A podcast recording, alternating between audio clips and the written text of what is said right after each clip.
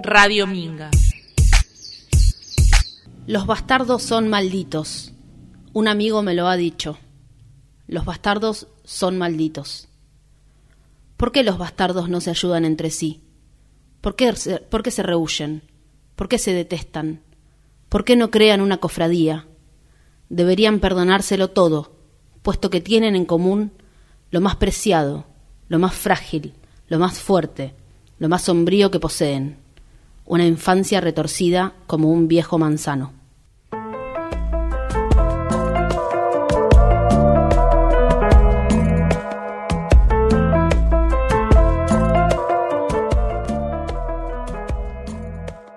Bueno, buenas tardes. Buenas, buenas tardes. Eh, estamos acá con Tita Martínez. Aplausos, por favor. Eh. Y quien les habla, Lucía Felice, en este primer programa de Las Bastardas. Eh, ¿Qué podemos contar sobre, sobre este programa? ¿Sabemos de qué va, Tita? ¿Sabemos? Esa es la pregunta. Es una gran ¿O pregunta. lo estamos averiguando ahora? Y es una buena respuesta también. Sí. Bueno, vamos a hablar un poco de literatura, un poco de nosotras, de nuestra vida, porque nos gusta ser autorreferenciales. Eh, y bueno, después iremos trayendo otros, otros temas, otros consumos culturales, por decirlo de alguna manera, que vayan acompañando las lecturas que vamos a traer. Hoy, con toda la carne al asador, Sí. con todo, eh, dijimos, bueno, si vamos a arrancar, vamos a arrancar bien. Bastardamente. Bastarda- bastardearla, vamos A bastardearla. y dijimos, bueno, vamos a arrancar con ella, Y sí, por eso está acá. diosa de nuestras almas, eh, la, la vampira de nuestros corazones, nuestra funcionaria pública favorita, Mariana Enríquez. Sí. ¿Qué tenemos para decir, Mariana? ¿Qué teníamos para decir? Al final esto es una pregunta. Es toda una, una gran pregunta que intentaremos ir respondiendo con eh, pequeñas certezas o con más preguntas. Igual trajiste algo re polémico, diciendo funcionaria pública, porque es verdad, ahora es directora del Fondo Nacional de las Artes. Exactamente. Y la Eso es muy nuevo. La rompió de entrada. Dijo Empezó vamos a hacer ruido. Vamos a hacer un concurso de eh, cuentos fantásticos. Por poco le faltaba tipo un concurso de fanfiction y que el que escribía el mejor fanfiction se ganaba 10 mil, 100 mil dólares. Eh, sí, eh, ahí hizo mucho ruido. Fue como Sí, que dijeron. ¿cómo, ¿cómo va a traer eh, literatura fantástica, literatura de terror? Que es como... eh, Se la juzgó mucho. Igual yo entiendo todo. O sea, yo entiendo todo. Me hago la comprensión. ¿Qué te dijo. Mariana sobre Mariana esto? me lo dijo, hablamos. ¿Qué te dijo? No, pero digo, se tiró con toda para hacer la primera convocatoria que hacía como directora, le mandó fuego y pasa que fue muy, ¿cómo decirlo? Muy conflictivo lo que propuso para hacer el primer concurso y encima que ya venía complicado el ámbito literario porque ¿Cuándo veníamos no? de discusiones, no sin ni hablar. Pero ese, o sea, el año, el- ¿cuándo fue? El año pasado, el 2020, Sí. que ella, eh, que no había habido concurso, eh, que siempre es de tema libre. Entonces cayó ella y dijo, no, bueno, el concurso va a ser específicamente de géneros que tengan que ver con el terror y no sé qué más dijo. El fa- fantástico y- Sí. y, terror, ¿no? Y entonces fue como que mucha gente que espera ese concurso se sintió súper excluida y ahí... Pero quilombo. ella tiene la decisión última. Sí, sí, sí. Y ahora la queremos de presidenta o de gobernadora. Sería una muy buena gobernadora de la provincia de Buenos Aires, Mariana Enriquera, ¿verdad? Porque la conoce, la ha pateado, digamos. Sí. Sobre todo el conurbano. Lo ha- tiene de taquito. Sí, lo, lo ha pateado en sus madrugadas más oscuras, digamos. Sí, ¿no? Como- allá en su juventud. Allá en su, sí, claro, por su adolescencia. Eh, bueno, podemos introducir un poquito sobre, Sí. sobre su vida para quienes no la conocen y, y después, bueno, empezamos a desarrollar un poco sobre, sobre la obra. Mariana Enríquez nació en 1973 en Lanús, ¿sí? en el Gran Buenos Aires, eh, y después fue, fue criada en, en La Plata. Así Eh, es. Lo que ella cuenta es que la literatura llega a su vida, la- no solo la literatura, sino las, las historias, eh, bueno, sí, es literatura también, ¿no? Pero la- las historias narradas oralmente y sobre todo fantásticas de terror, eh, mitos y leyendas urbanos, llegan a, a su vida de mano de su abuela, eh, que era correntina. Tal cual. Entonces ahí empieza ella a mamar todo lo que son los... eh, la mitología más... eh, Sí, del po- como lo- el imaginario popular, Es- como esas leyendas que van atravesando y que son las como las propias de, de esta de acá de Argentina, ¿no? Como que toma ese no sé, ese punto de partida para contar sus historias. Sí, y un poco ahí pensaba, vos traías la palabra conflictivo, la idea de, que rompe con lo que era lo tradicional de, de, los, de las convocatorias del Fondo Nacional de las Artes, que ella un poco con su literatura hace lo mismo, ¿no? Viene a, a traer por ahí un, un género que no estaba tan explorado en Latinoamérica, en Argentina, lo toma de, de los anglosajones, ¿sí? sobre todo de, la literatura norteamericana e inglesa, que es como su, su tradición lectora, y lo que hace es, en principio, preguntarse, ¿cómo hago para escribir terror en argentino? ¿no? Un, terror rioplatense, un terror en español, pero en, en argentino se preguntaba ella directamente, ¿no? Eh, y ahí es donde encuentra un poco esta, esta mixtura entre las estructuras narrativas más clásicas del terror, pero con estos personajes eh, que son bien, bien locales, bien de, del imaginario popular latinoamericano, rioplatense y argentino en, en general, ¿no? Y nos íbamos un poco a lo que era su adolescencia en La Plata para desarrollar un poco porque dijimos eso de que, de que había caminado el, el conurbano. Eh, con una adolescencia, una adolescencia punk, digamos, sí, ¿no? Mucha droga de todo tipo, eh, a veces de, una calidad muy dudosa. Eh, dudosa procedencia. De muy dudosa procedencia. Ella dice que se, se iba de La Plata, a, iba a salir en, en Buenos Aires, en algunos boliches, eh, así bien de lander, digamos, y que por ahí si no se hacía la hora para el colectivo, tiraba su mochila en el piso de la estación de Once y pasaba la noche ahí hasta que arrancaban los bondi. Así que imagínate que muy, muy trayera su adolescencia, muy border, digamos, ¿no? Como ahí al límite todo el tiempo. Y la, la droga como, como tema y el rock también, la, la, música del rock. Em, sí, que todo eso que interfiere en su adolescencia es lo que después, en cierta forma, reproduce todo lo que tiene que ver con su literatura. O sea, eso que decís border, después, o sea, eso de transgredir los límites o ir como estirándolos, es todo lo que vemos eh, cuando leemos sus cuentos, las novelas, que también están súper influenciadas por esa adolescencia y ella misma lo cuenta. Mucha marginalidad en sus textos, ¿no? Eh, y sobre todo, por ahí esta influencia de la adolescencia punk en eh, Bajar es lo peor, que es su, su primera novela, que la publicó en 1995 y en ese momento le decían la publicaron bajo el, lema la escritora más joven de, de, la época, la escritora más joven de los últimos tiempos en Argentina, porque tenía muy, tenía 21 años muy la... sí, la había empezado a escribir a los 18, claro. cosas así, así que venía con, con mucho de esto de, de, su adolescencia. Em, tenemos ahí un, un audio bien cortito para arrancar eh, que es de una clase magistral que, da Mariana Enríquez, que fue en 2019, en donde ella cuenta todo. Es como que no se guarda nada. Eso de, ay, me baja la inspiración y yo escribo y no sé cómo lo hago, para Mariana Enríquez no existe, porque coincide la escritura como un trabajo, como un oficio, eh, y, y está muy dispuesta a contar todas y cada una de sus de sus de sus trucos, digamos, ¿no? Y bueno, acaba a contar un poco de todas estas experiencias borderline adolescentes que, que la llevan a, ser escritores. La novela se llamó Bajar es lo peor por una frase supuestamente real de un cocainómano en una entrevista que leí justamente en Cerdos y Peces. El tipo hablaba de la resaca de la cocaína y decía que era lo peor. Yo estaba de acuerdo y le elegí como título. La novela fue leída en unas pocas reseñas realmente tuvo muy pocas, como una novela de realismo sucio. Un crítico en particular la destrozó y me mandó a escribir guiones de televisión para series de adolescentes.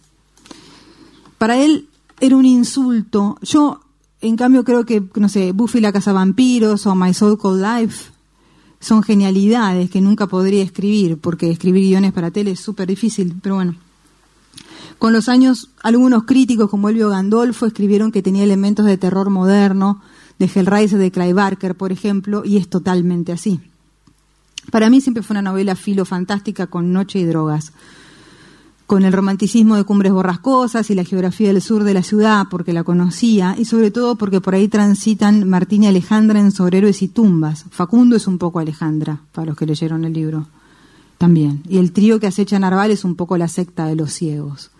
Cumbres Borrascosas de Sobre y Tumbas eran mis novelas favoritas aquellos años. Piensen que yo tenía 19, 20, todavía me parecen grandes novelas igual, ¿no? Bajar es lo peor es el único de mis libros, no tengo tantos, pero no pasó con ningún otro, con el que recibí muchas, muchas cartas de fans. Cartas, digo, cartas en papel. Ahora recibo cosas de fans, pero son virtuales.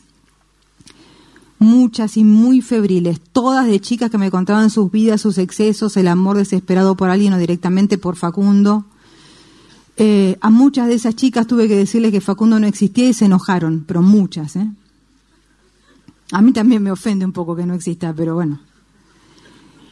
Una fan llegó a venir al lugar donde yo todavía trabajo, el diario Página 12, en ese momento estaba en la avenida Belgrano, a exigirme que le marcara, para colmo todo esto era creo que la misma semana que tocaba Nick Cave en Argentina y Facundo es un poco Nick Cave, así que era todo tipo... Mm". Bueno, vino a exigirme que le marcara dónde quedaban las casas de los protagonistas, cuál era el sitio exacto del departamento donde Narval se despertaba frente al riachuelo, dónde quedaba la casa donde había crecido, crecido Facundo. Le dije que ninguna casa existía, que había casas que me habían inspirado, sí, pero en La Plata. Se ofuscó, no me creyó.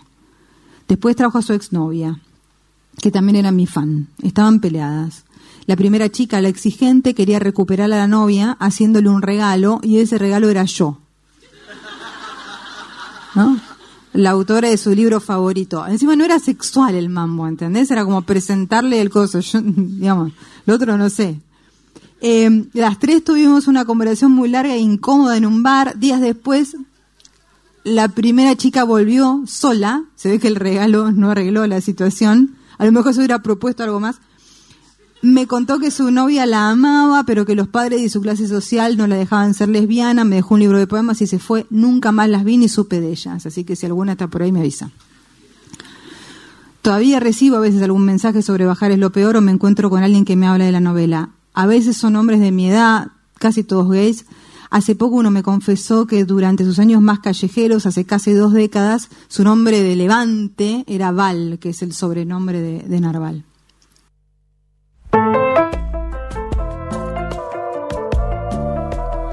Hellraiser, Cumbres Borrascosas, Bruce Springsteen, Patti Smith, Buffy la Cazavampiros, Kurt Cobain, River Phoenix, Nick Cave, y la lista sigue y sigue, porque Mariana Enríquez abre la boca y es como una canilla abierta de tirar data y de tirar eh, linkeos y, enlaces de sus textos a otros textos. Es como que sus novelas entran en el gran mundo de eh, del, hipertexto, digamos, ¿no?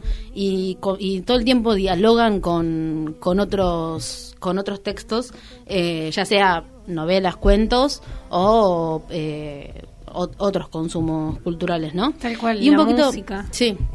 Perdón, me fui de mambo. Eh, yo seguía. La, anécdota de las fans me hace acordar a su novela Este es el mar de 2017, que habla justamente del fanatismo de las adolescentes y las jóvenes, eh, de una forma muy exagerada, ¿no? Pero de, de ese fanatismo por las estrellas de rock. Y un poco postula la idea de que el, de que el rock murió a partir de lo que le sucede a, bueno, el personaje no voy a, desarrollar mucho, pero... Así no la spoileamos, por No, no spoileamos. Algunas cosas vamos a spoilear igual, tampoco vamos a, no podemos cuidar tanto, tanto. Eh, después de escribir Bajar es lo peor, sí. escribió una novela que la tiró. Es increíble cuando... ¿Vos querías? Si terminé de escribir una novela y decís esto es una mierda no sé si la tiro, por lo menos la dejo en la compu. No, en la compu. Que forme parte de... Sí, del repertorio, sí. tal. Algo se puede llegar a recuperar, capaz. Para mí sí. Además, si era de Mariana Enrique, no sé, la compramos igual. Sí. De algo. Aparte, no todo nos gusta de todos los escritores. O sea, no, no nos gusta toda la obra de todos. Es, la excepción. ¿A vos te gusta toda la obra de Mariana Enríquez? Sí, sí, y me quedaron cosas por leer. Por, por, suerte todavía tengo cosas por leer, pero quizás eh, Bajar es lo peor.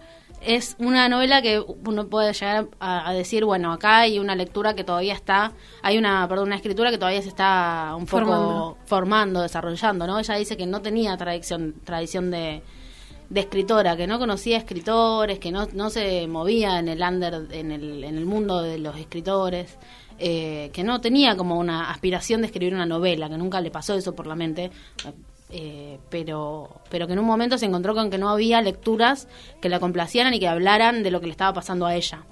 Entonces ahí es donde, donde escribe este texto, que bueno, ella lo, lo explica bien ahí cuál es el género, dice, para mí es una una novela filo-fantástica, ¿no? Como enamorada de lo fantástico. Eh, y también dice que es una novela de vampiros. Lo que sí que hay droga por todos lados. Eso sí. Mucha gente me dijo, terminé de leer Ojalá y lo peor y ahora me quiero drogar. O sea, no está, capaz que no está bueno. ¿Podemos hablar de droga hasta ahora? Sí, en esta radio. Genial, listo. Sigamos, ahora vamos a leer el primer capítulo.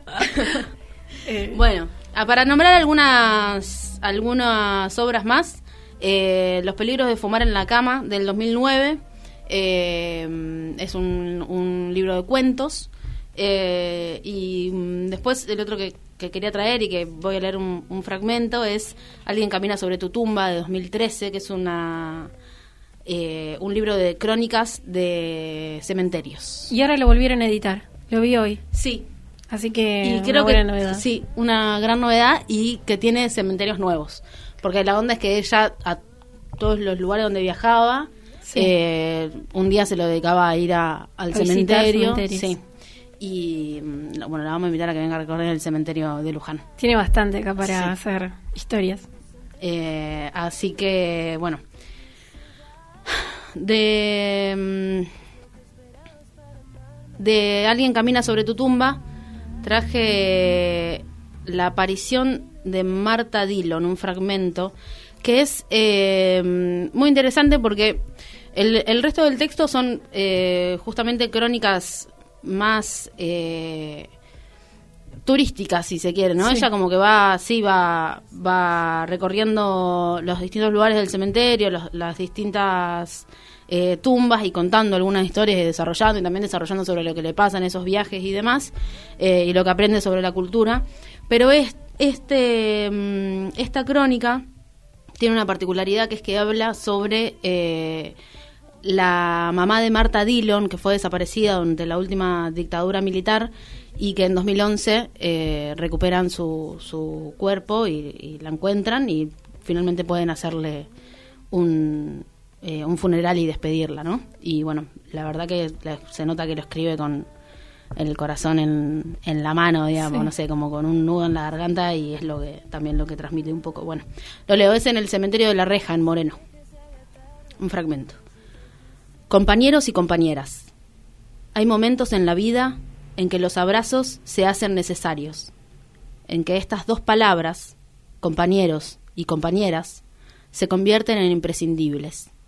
El 27 de agosto, después de 35 años de la última vez que pudimos abrazarla, finalmente vamos a enterrar a mi mamá, secuestrada y desaparecida desde el 28 de octubre de 1976, junto a Juan Carlos Arroyo y Gladys Porcel, los tres identificados por el equipo argentino de antropología forense en el último año. Tenía que ir. Yo no tengo auto y nunca había ido a Moreno, pero tenía que ir, dice Mariana Enríquez. Sentí esa urgencia. Estar en el entierro de Marta Tabuada era un acto militante, pero además era algo tan sencillo como la compañía, el duelo, el rito. Después de algunos llamados, quedó conformado nuestro grupo. Raúl al volante, Vanina, que conoce el oeste, de copilota para guiarlo, Patricia y yo atrás. El frío del 27 de agosto de 2011 era único, desbocado, absolutamente cruel. Salimos en caravana desde la casa de Marta y su mujer, Albertina, en Saavedra. Supuestamente debíamos seguir su auto, o el de sus hermanos, o el de Josefina, o el de Raquel, amigas íntimas de Marta, hijas de desaparecidos las dos, igual que Albertina. Pero era imposible, demasiado tránsito, demasiado vértigo demasiadas explicaciones incompletas, porque todos trataban de aparentar una compostura que nadie, ni siquiera los vínculos más lejanos, podían conservar. De lejos, desde el auto, vimos el ataúd blanco, Fuimos detrás del ataúd mientras nos fue posible. Después nos perdimos en el horrible y gris acceso oeste. Llamábamos por teléfono, recibíamos llamadas, me bajé mal, no sé dónde estoy. Doblábamos en cualquier parte, en plena ruta, de basurales y vacío, en ese paisaje post-apocalipsis que a veces se ve en algunas partes del conurbano. Llegamos a la plaza de Moreno. Ya estaba terminando el acto ahí, pero no nos importó. Habíamos llegado a tiempo para acompañar al cajón, en su cureña, hasta la puerta de la casa en la calle, en la calle Jolie donde los tres militantes muertos iban a ser homenajeados con baldosas en su memoria. Había mucha gente, tal vez más de 500 personas y muchísimas agrupaciones y militantes y familiares y amigos y compañeros. El ataúd de Marta Tabuada iba sobre una cureña cubierto con un paño blanco y rodeado de claveles.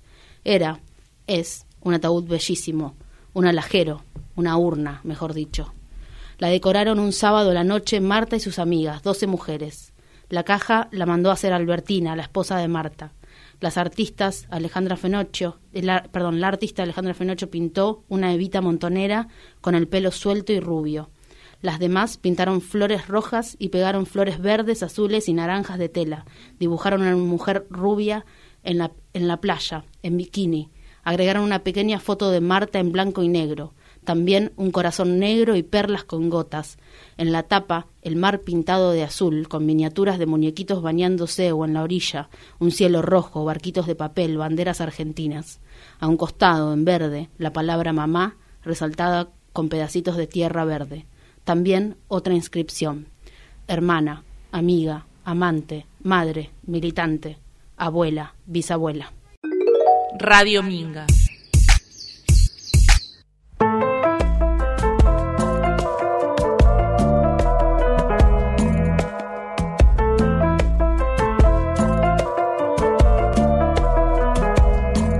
Bueno, después de un, primer bloque como pudimos, pero creo que, que va.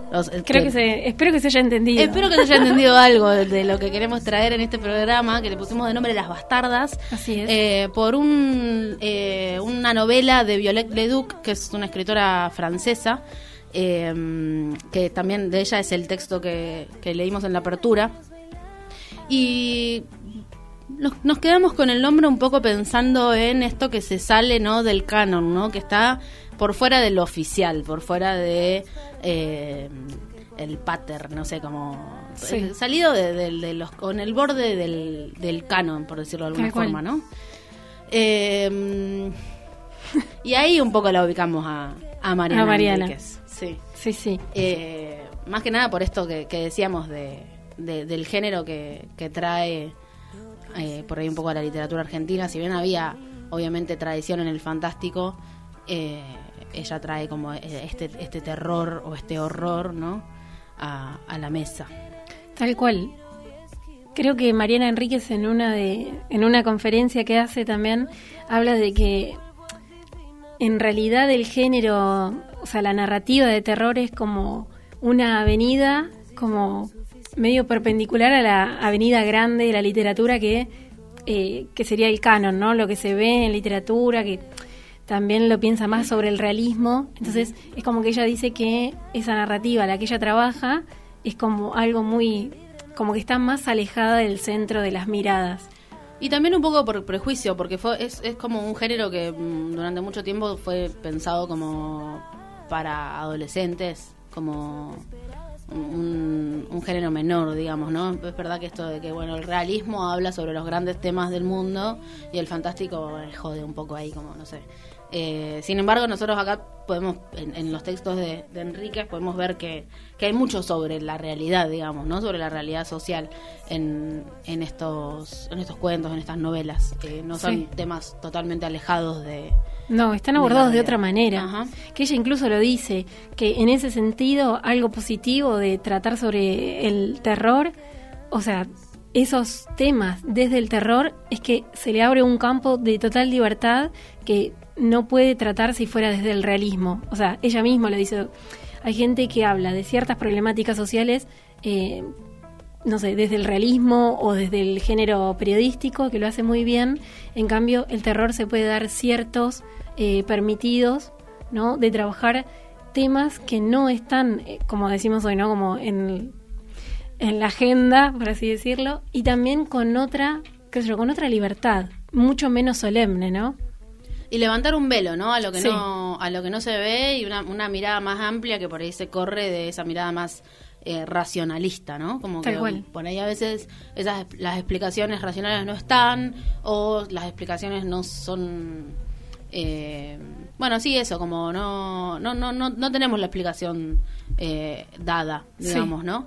No no le podríamos encontrar la, la vuelta por ese lado, sino que es como una mirada un poco más más abierta de, de la realidad. Tal cual. Aparte una búsqueda de temas súper específicos que para mí no, creo que no, no, no fueron demasiado tratados y son recontra interesantes, ¿no? Eh, por así hablar de ciertas cosas, eh, se mete con temas que tienen que ver con la tecnología, con, bueno, lo mismo que hablábamos hoy, con el imaginario popular de la cultura, de nuestra cultura. Entonces, es como que empieza a abrir también, me parece, el diálogo en Argentina de esos temas que nunca fueron tratados.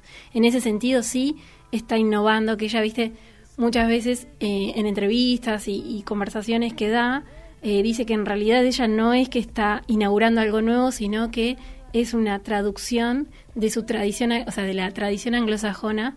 Entonces dice que ella toma como la estructura básica, pero en una en un contexto local o nacional, por así decirlo. Entonces eh, me parece que en ese sentido eh, sí termina innovando, aunque no quiera decirlo así, pero aparece algo nuevo para leer, que eso me parece que es totalmente valorable. Y que pegó en lectores, en no lectores, o sea, nosotros decimos, sí, está en los márgenes del canon, hoy, hoy en día podemos decir que es una de las escritoras Sí, se convirtió- más leídas del, de la Argentina, ¿no? Sí. Eh, a- o sea, en el medio de una de un movimiento histórico, social y político que pone a, la- a las mujeres en, en otro lugar, ¿no? En el, Tal en- cual. un poco más en el centro de la escena. Eh, pero si lo comparamos con la historia de la literatura, digamos, es, eh, Sí. es, es- es novedoso.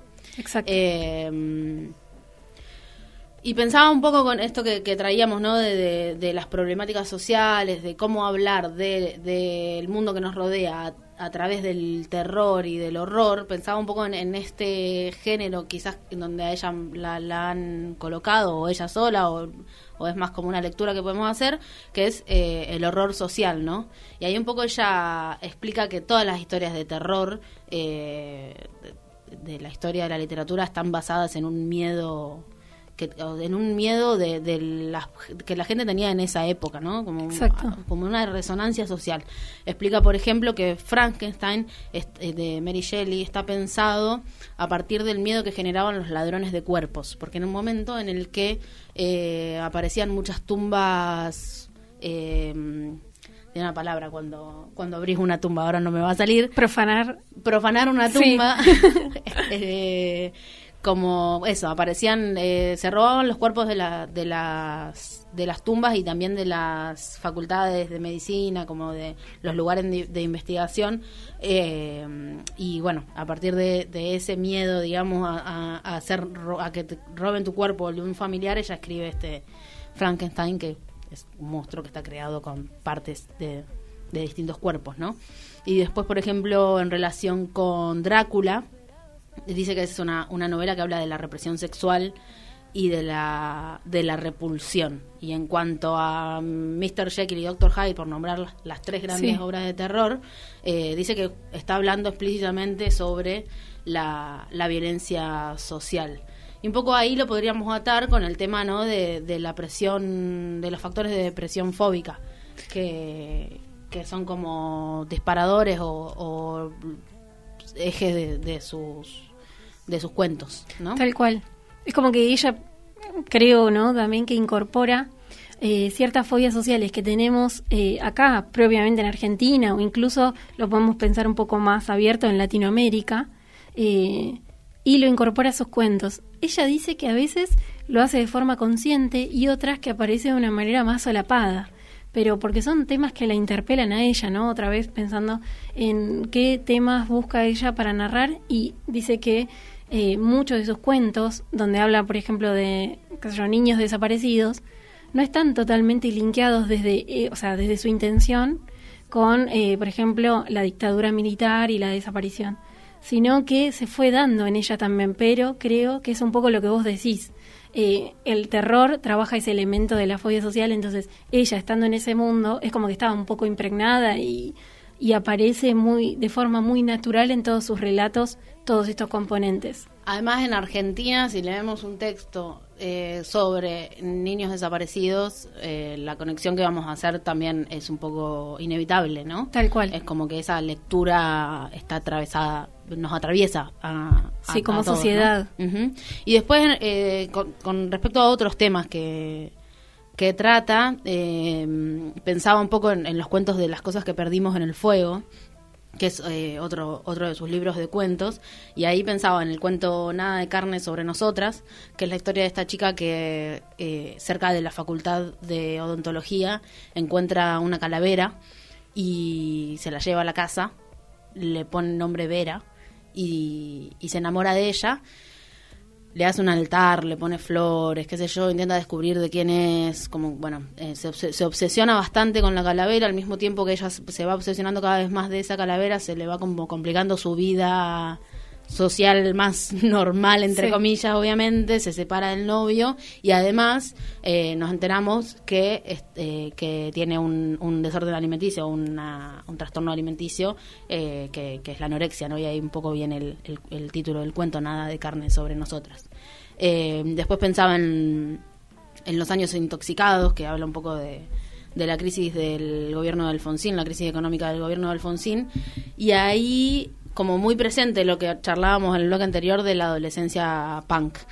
Eh, ella lo que decía era que, que ningún escritor escribe sobre esa época de la historia, que hay como un silencio ahí y que ella quería traerlo porque siente que tiene que rellenar ese, ese hueco, digamos, en la, Sí. en la literatura y que es muy como... mm, lo, lo que sucede en los años intoxicados, ella dice, es, es mi adolescencia, era juntarnos en una casa a eh, pasarnos de, de droga y recontraponernos en la pera y que no pasara nada porque no había nada de No había control. futuro tampoco. No había fu- eso, sentido. sí, eso dice ella, como que odiaban a sus padres porque habían dilapidado el futuro.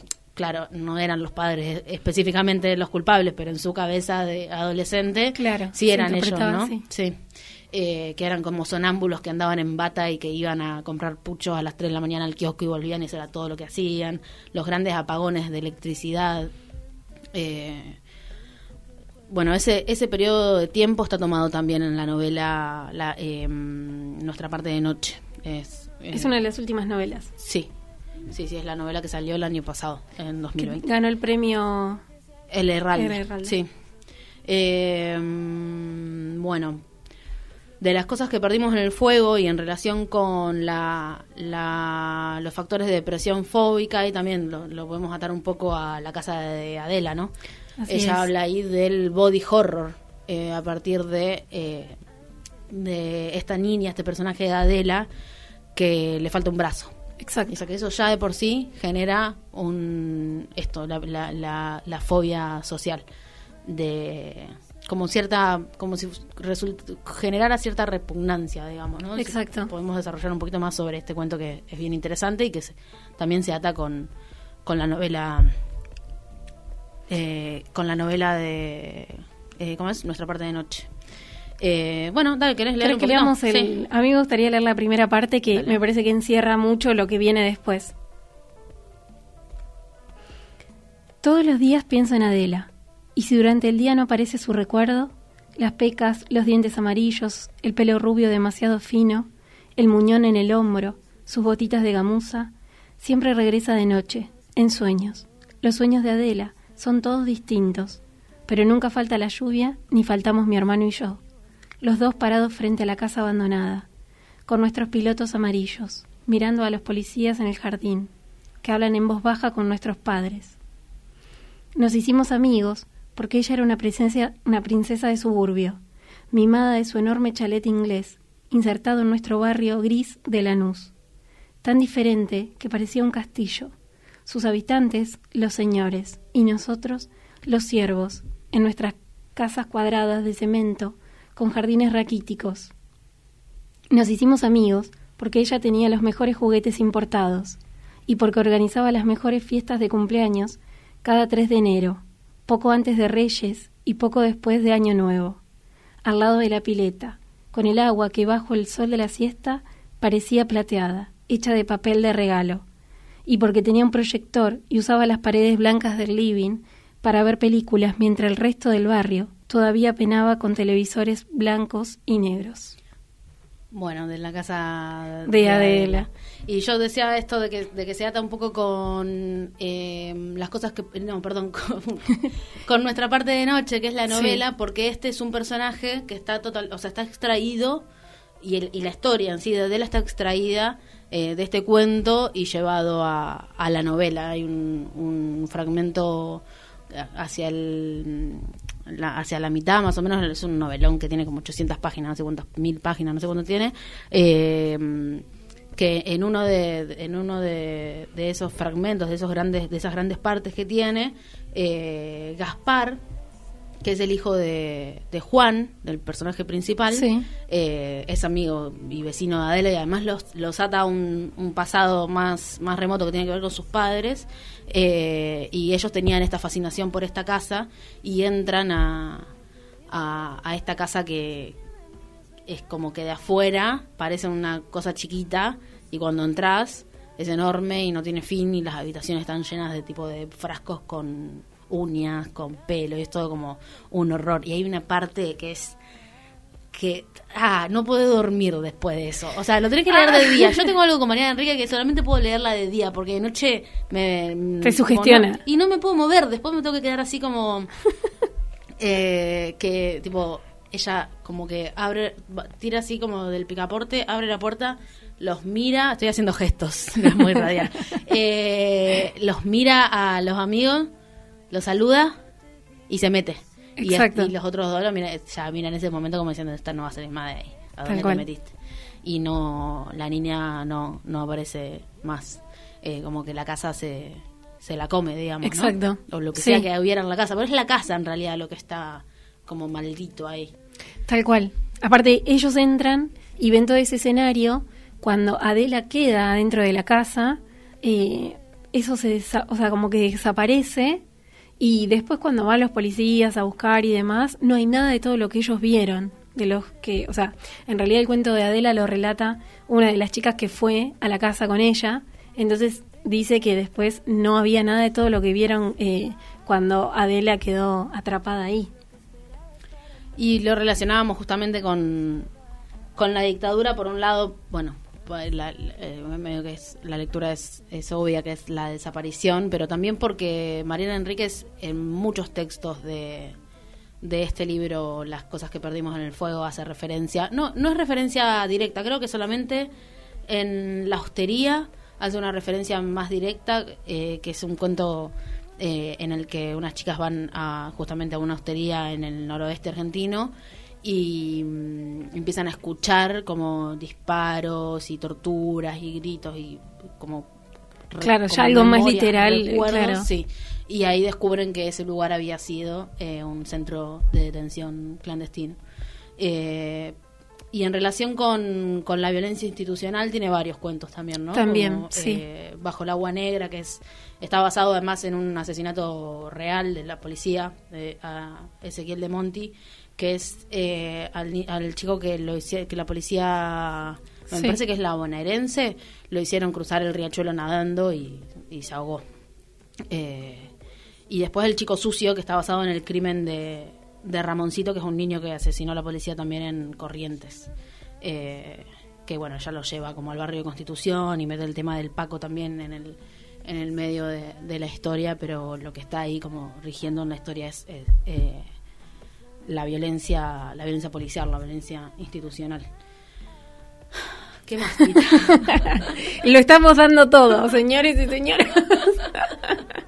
Eh, a mí, algo que me había quedado del cuento de Adela, respecto a lo que vos decís, ¿no? Con el tema de las desapariciones, es que hay un juego, ¿no? En la casa de Adela cuando eh, efectivamente los hermanos que son amigos de Adela y que van a recorrer la casa, cuando a ella la pierden ahí y después aparecen eh, estos policías a buscar y demás y a ellos los cuestionan como, bueno, ¿dónde está?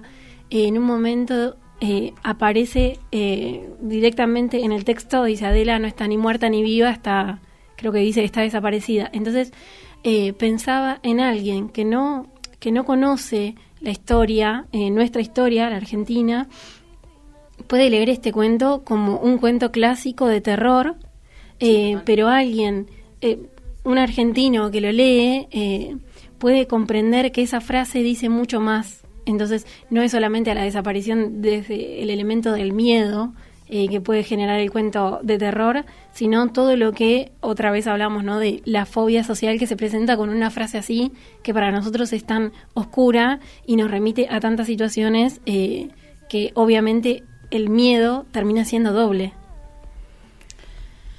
Sí.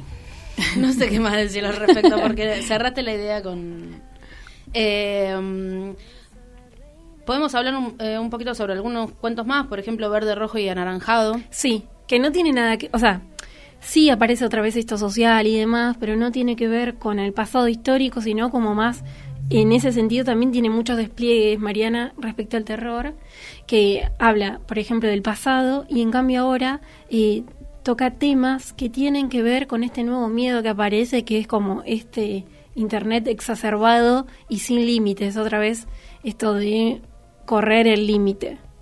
Sí, lo contamos eh, rapidito porque se nos va el Se nos va el tiempo, ay, pero porque Mariana la, es hemos, así. la hemos pasado, sí, Sí. hacemos y después hacemos otro bloque para despedirnos, pero rapidito contamos la historia de Verde, Rojo Sí. y Anaranjado, que a mí es el cuento que más miedo me dio de, de este libro, en Las cosas que perdimos en el fuego. Eh, me llevó, de hecho, a cerrar mis redes sociales porque me ¿Ah, dio sí? pánico, te juro. Que es la historia de un chico que tiene agorafobia. Exacto. Que se encierra en su pieza eh, y que descubre que en la Deep Web le ofrecen un servicio que es clonar su mente en, en la internet, ¿no? A partir Exacto. de información de las redes sociales, información que él brindaría y demás, crean como un sistema que va a seguir chateando con eh, gente viva, digamos, pero él eh, Sí, sin la presencia de él. podría estar muerto, Exacto. digamos, ¿no? Entonces dice, eh, la, la- la narradora dice desde hace varios meses que se convirtió en un puntito verde, rojo y anaranjado en mi, en mi computadora. Tal cual, y que cada vez aparece más gris porque quiere decir que no está tanto conectado. Y ahí un poco hace eh, hace referencia a, también a los fantasmas a los fantasmas japoneses, Japoneses, a los sí. fantasmas orientales. eh, bueno, nada, fan- los fantasmas tecnológicos. Exacto. Eh, no sé, un miedo terrible me da porque Sí, después de eso no tenés ganas de conectarte Sí, ni no, chatear. Re, re factible todo, aparte es como seguro que ya está pasando en la deep web. Tal cual. Bueno, tenemos un audio cortito de Mariana en Los Siete Locos eh, respondiendo a una pregunta muy graciosa que le hicieron. Ahora, ¿de dónde sacás todo eso? ¿Se te ocurre, eh, a ver, claro, porque no es un tema que sea habitual en la literatura argentina. No. Pero yo no siento que tenga una influencia muy directa de la literatura argentina. No, claro, metés muchas cosas. eh, Sí, sí, creo que tengo eh, una influencia muy importante de la literatura anglosajona, que de alguna manera también la novela es una especie, no sé si de homenaje, pero sí de, de, de ser un sistema con todas esas lecturas de, de literatura anglosajona que a mí me gustan. Sí. Eh, en la literatura anglosajona escribir fantástico y, y pensar el fantástico como, eh, como algo que además puede pensar la sociedad y la política es muchísimo más habitual que en, que en español. Y mm, entonces un poco está esa, esa tradición ahí.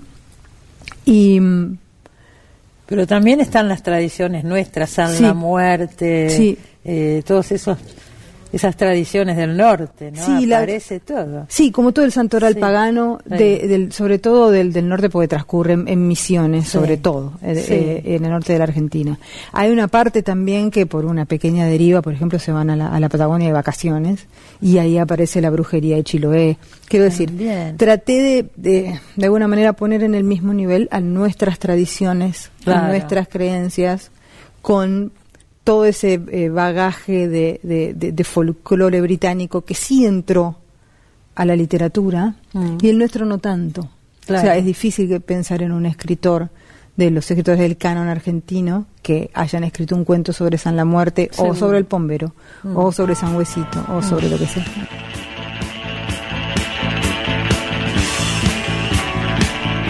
Bueno, nos quedó muchísimo afuera, Tita, la verdad. Una hora no Tendremos que hacer un programa 2 de Mariana Enríquez, pero no sé si da, si la gente va a querer. Podemos hacer tipo en un par de, de semanas cuando se nos acaben las escritoras. no, bueno, cuando podemos hacer. Si el podemos- público lo pide. Sí, si el y público de lo paso pide, podemos pedir que nos escriban también. Exactamente, que nos escriban por las redes sociales, eh, al Facebook Radio Minga Luján o al Instagram Radio Minga Luján. No se olviden que nos escuchan por www.radiominga.com.ar o se pueden descargar la aplicación de la Play Store. Ponen ahí Radio Minga y les va a salir nuestra aplicación hermosa donde nos pueden nos pueden escuchar. Bueno, no queremos dejar de mencionar otros títulos de Mariana Enríquez y dar dos o tres recomendaciones para para irnos ya. Así no es. nombramos, no dijimos nada, somos cualquiera de La hermana menor, que es un retrato de Silvina No, Ocampo.